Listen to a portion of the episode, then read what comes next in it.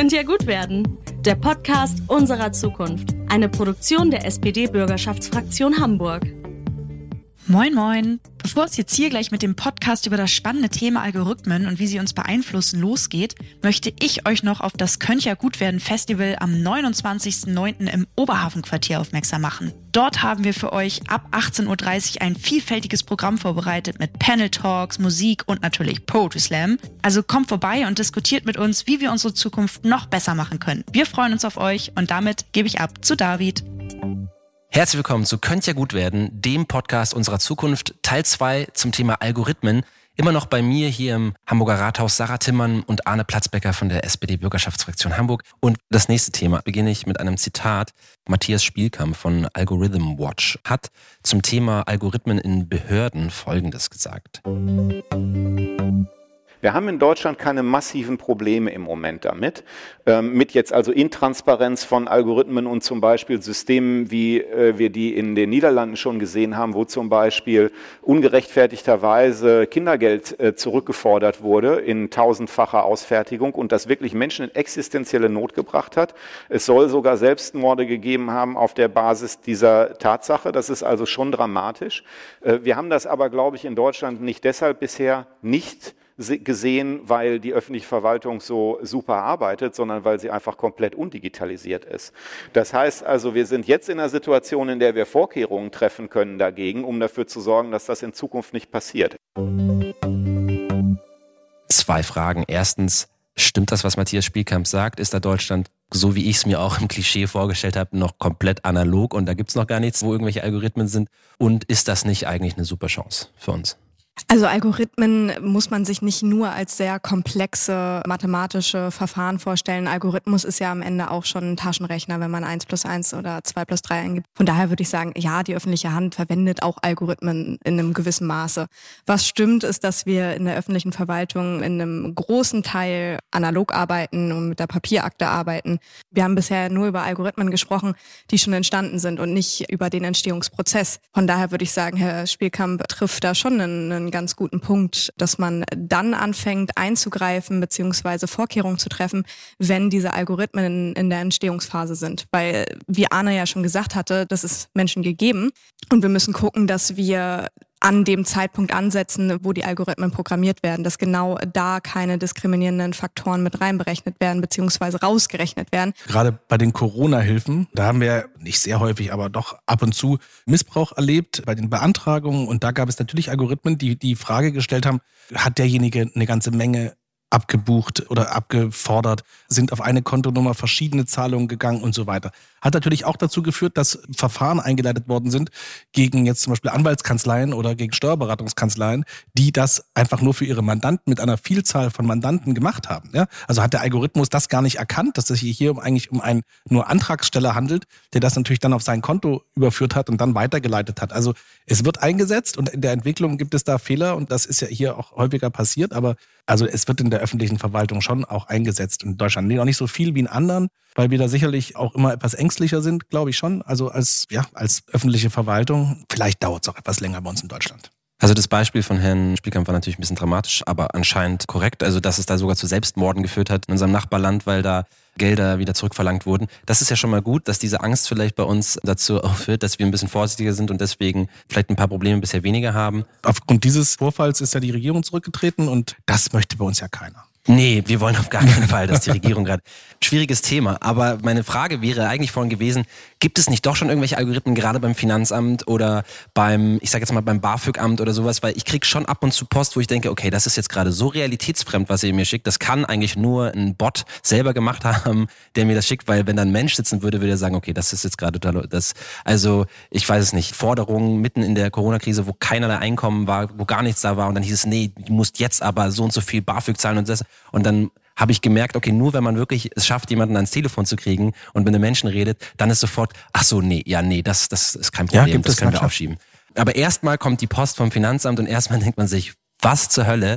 Also gut, da bin ich ein bisschen beruhigt, dass das keine bösartigen Menschen sind, die da sitzen, die mir da Böses wollen, sondern dass der Algorithmus das vielleicht selber einfach reinspült. Genau an dem Thema sieht man ja auch, dass Algorithmen auch nicht nur böse sein kann, weil die öffentliche Verwaltung, die muss digitalisiert werden und die wird auch weiter digitalisiert und kann natürlich auch viele Bescheide, die ansonsten von Menschen vielleicht rechtswidrig getroffen worden wären, anders bescheiden. Also Algorithmen sind nicht nur schlecht und wir brauchen sie auch in der öffentlichen Verwaltung, nur wenn wir sie einsetzen, müssen sie ordentlich programmiert sein. Ich habe das Gefühl, wir sind da am Anfang eines Prozesses. Mein Text zu Beginn, der endet ja auch damit, so dass die haben gerade erst angefangen, die haben gerade erst gestartet und das wird, glaube ich, sehr, sehr spannend, weil wir lernen da, glaube ich, noch sehr, sehr viel dazu. Und die Algorithmen selber, wenn sie künstliche Intelligenz irgendwie beinhalten, dann lernen die ja auch einfach ganz viel dazu und deswegen gehören die Fehler dazu. Und ich frage mich schon, was kann ich machen, damit mein Mix der Woche bei Spotify ein bisschen mehr nach meinem Geschmack ist? Und ich frage mich natürlich schon, wie viel Schuld habe ich da selber oder warum bei Dating-Apps bei mir immer nur etwas vorgeschlagen wird, wo ich immer sage, so, nee, das ist eigentlich überhaupt nicht. Also woran liegt das? Wahrscheinlich ist es auch eine Frage, wie viel Informationen man selber preisgibt, oder? Also je mehr Informationen man den Unternehmen gibt, umso besser können sie dann personalisiert auch uns Dinge vorschlagen. Sicherlich.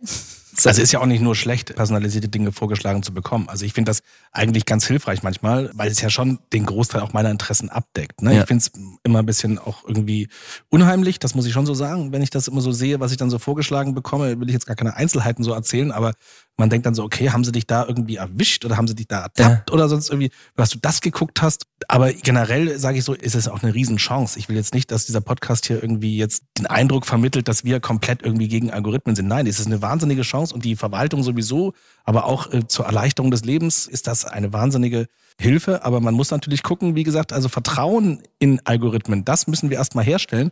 Das kann ich im Moment niemandem empfehlen, wirklich ein Grundvertrauen in diese Entscheidungsprozesse zu haben, weil sie eben von Menschen entwickelt worden sind, die Fehler haben und die eben auch selber für sich eine Entscheidung getroffen haben, wie sie das eben programmiert haben. Das mhm. ist ja das Problem. Es ist ja nicht irgendwie von jemandem anders entwickelt worden, der ganz objektiv ist. Ne? Das muss ja noch nicht mal bösartig gemeint gewesen sein, wenn es einem einfach darum geht, ein Produkt zu promoten, wo man gedacht hat, naja gut, das ist jetzt vielleicht in Hamburg Mitte deutlich besser zu verkaufen als in Wandsbek oder ähnliches. Mhm. Da muss ja gar keine böse Intention hinterstecken, aber dass man sich dem bewusst wird, dass das am Ende diskriminierende Auswirkungen haben kann. Zu dem Bewusstsein muss man auf jeden Fall kommen und da müssen private Unternehmen ihrer Verantwortung gerecht werden, aber es reicht nicht. Wir müssen da auf staatlicher Seite zusehen, dass das wirklich auch so passiert und die privaten Unternehmen jetzt mal mal nett gesagt, damit nicht alleine lassen.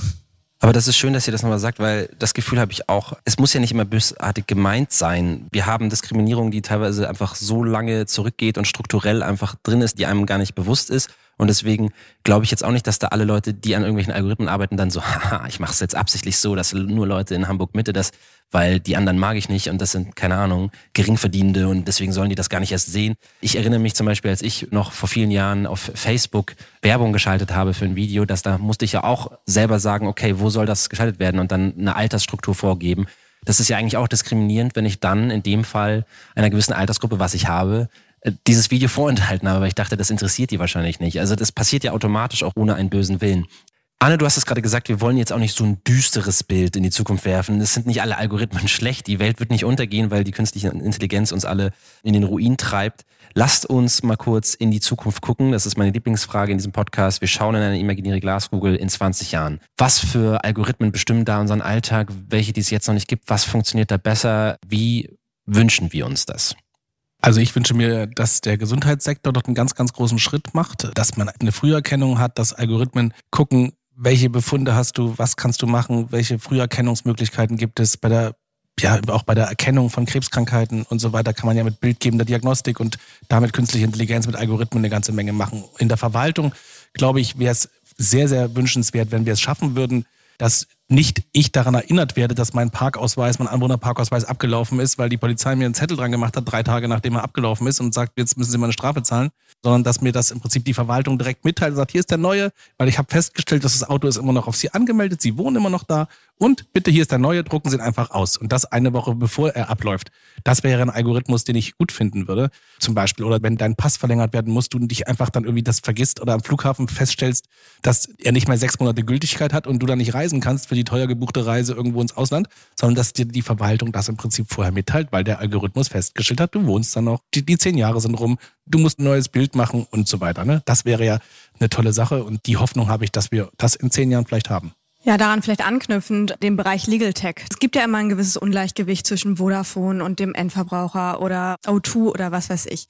Und dass da Legal Tech sich auch nochmal deutlich weiterentwickelt, dass solche Ansprüche durch Algorithmen ganz schnell und ganz einfach durchgesetzt werden können und um da eine gewisse Waffengleichheit zwischen VerbraucherInnen und privaten Unternehmen herzustellen. Da habe ich jetzt aber trotzdem die Nachfrage, weil du den mhm. Begriff jetzt gedroppt hast, Legal Tech und äh, nur damit jetzt alle Zuhörenden genau wissen, was du meinst. Also worum genau geht's dir jetzt da gerade? Um den Teilaspekt von Legal Tech geht es mir darum, dass es am Ende viel einfacher ist, automatisiert Ansprüche zu erkennen und sie durchzusetzen, gebündelt.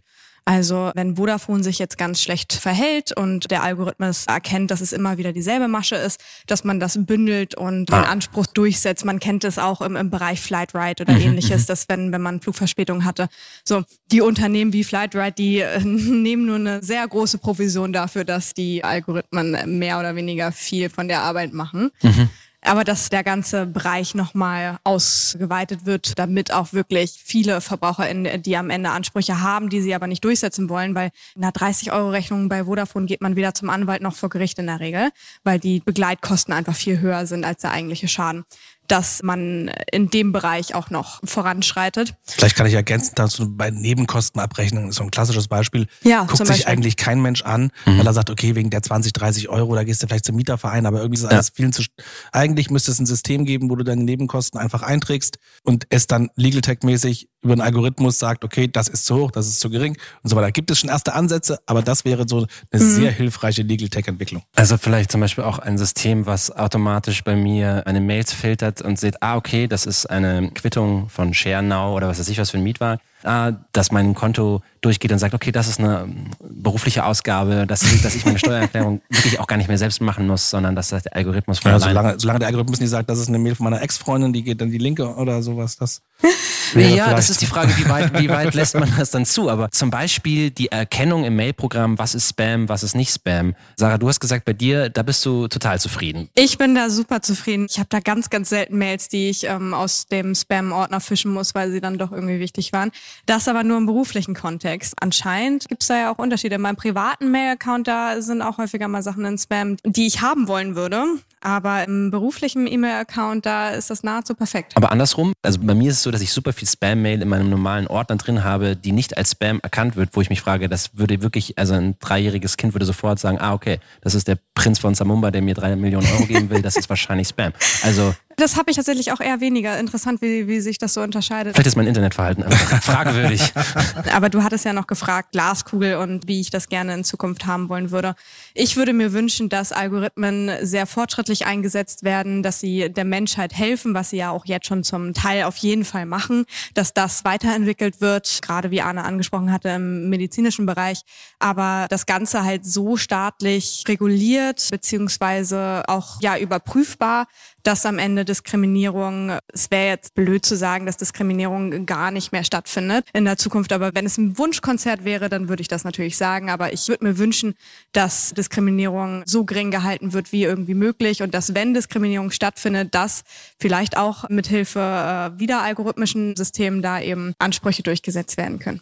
Sehr schön. Ich füge da nur hinzu, diese wichtigen Themen, also medizinische Früherkennung zum Beispiel oder auch Früherkennung von Naturkatastrophen oder sowas, also das würde ich mir natürlich auch wünschen, dass das super funktioniert. Aber auch im Alltag, also ich würde mir wünschen, dass mein Navi mich nicht mehr in die Pampa führt, wenn ich zum Baggersee will. Ich würde mir wünschen, dass mein Mix der Woche bei Spotify etwas mehr meinen Musikgeschmack trifft. Und als ich das letzte Mal im Urlaub die Speisekarte von Google übersetzen habe lassen, habe ich mich sehr gefreut auf meinen Huhn, weil ich hatte Lust auf Huhn und dann bekam ich Knurrhahn. Und als ich das Fischmesser bekommen habe, wusste ich schon, okay, irgendwas ist hier schiefgelaufen. Aber ich glaube, in 10, 20 Jahren wird das vielleicht nicht mehr passieren. Ich danke euch sehr, dass ihr heute hierher gekommen seid. Alles Gute für die Zukunft und alles Gute auch ja, für unser Leben mit den Algorithmen. Danke, Sarah Timmern und Anne Platzbecker.